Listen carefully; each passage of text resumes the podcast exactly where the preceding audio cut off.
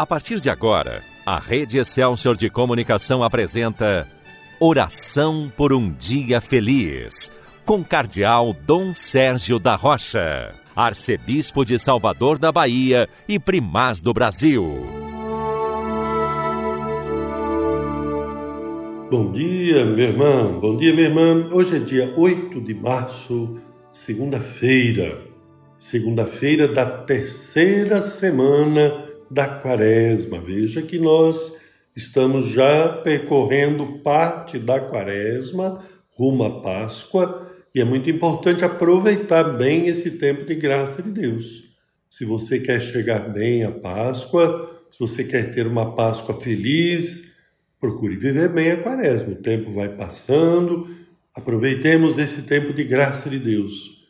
Não se perca, não deixe passar em vão o tempo da graça é a palavra de São Paulo que vem lá dos inícios da nossa quaresma. Hoje rezamos nas missas um salmo que fala de um coração voltado para Deus, um coração que suspira pelo Senhor, que busca Deus, que sente necessidade de Deus. É o Salmo 41. Assim como a corça suspira pelas águas correntes, Suspire igualmente minha alma por vós, ó meu Deus. A minha alma tem sede de Deus e deseja o Deus vivo. Certamente no seu coração, na sua alma, a sede de Deus. Que esta oração por um dia feliz possa saciar ao menos um pouquinho esta sede. Mas continue a ter sede de Deus, porque é uma sede infinita que Deus é infinito, seu amor é infinito, sua graça é infinita. Busque a Deus, tenha sede de Deus, tenha sede da palavra de Deus. E é claro que a sua sede pode ser saciada não só nesse momento que é breve, modesto, de oração, mas na grande oração da igreja que é a Eucaristia. E com a pandemia, é uma pena não podermos estar presentes, ou ao menos em maior número, em nossas igrejas. Mas você pode sim saciar essa sua sede de Deus rezando mais e melhor na sua própria casa, enquanto não for possível ir para a igreja. Mas não deixe de estar com a igreja. Não deixe de estar na igreja. Sua oração chegue até a igreja através dos meios de comunicação. É claro que, se as condições da pandemia permitem, se a realidade da própria comunidade permite, algumas pessoas ao menos participam. Mas há muita gente que gostaria de estar e não pode. Procure saciar esta sede de Deus, procurando estar em comunhão com a igreja através da oração, através da comunhão espiritual. É claro que isso não é o ideal. O ideal é estar sim presencialmente nas igrejas. Mas enquanto isso não é possível, faça o melhor que você pode para saciar essa sede do amor de Deus, essa sede da graça de Deus, essa sede da palavra de Deus, através da sua oração sincera, confiante e perseverante. Não desista de rezar. Não desista de estar na igreja, de estar com a igreja, e é claro, meu querido irmão, minha querida irmã, nesse tempo de quaresma, que é de penitência, ofereça a Deus com verdadeira penitência esse seu esforço para observar as medidas necessárias para evitar a pandemia, para superar a pandemia, para evitar contágios. Esse chamado distanciamento social, muito necessário hoje, o uso de máscaras, evitar aglomerações, como você bem sabe mas isso não pode significar distanciamento espiritual. Você pode e deve estar unido à igreja em oração. Minha alma tem sede de Deus. Minha alma deseja o Deus vivo. Que esta oração por um dia feliz, mas sobretudo a Eucaristia no dia de hoje, possa saciar essa sede de Deus. É claro que essa sede continue, é bom que ela continue para você jamais desistir de buscar a Deus mas ninguém precisa morrer de sede. Nós temos a água viva do amor de Deus, da graça de Deus, da misericórdia de Deus, da palavra de Deus.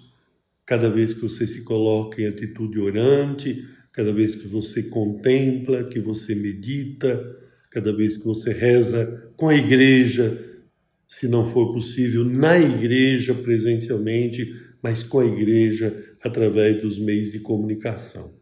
Jesus, diante das dificuldades, das perseguições, ele continuava firme, perseverante, fiel ao Pai. É o que diz o Evangelho de hoje, em outras palavras.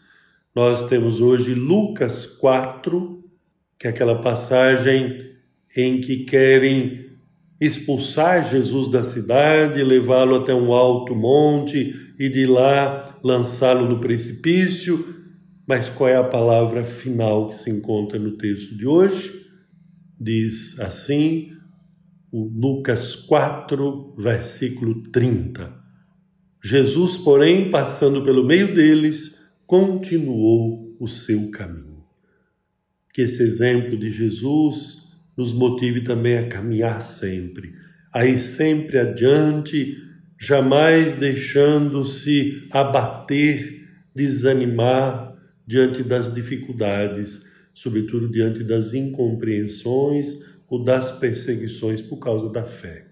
Que nós possamos permanecer sempre firmes, perseverantes diante das adversidades da vida, nos momentos de provação Vamos pedir nesta oração por um dia feliz essa graça, a graça de seguir os passos de Jesus, de permanecermos fiéis a Ele, de perseverarmos no caminho do Evangelho, no caminho da palavra de Deus, no meio das dificuldades. Deus nos conceda viver assim hoje, em cada dia da nossa vida.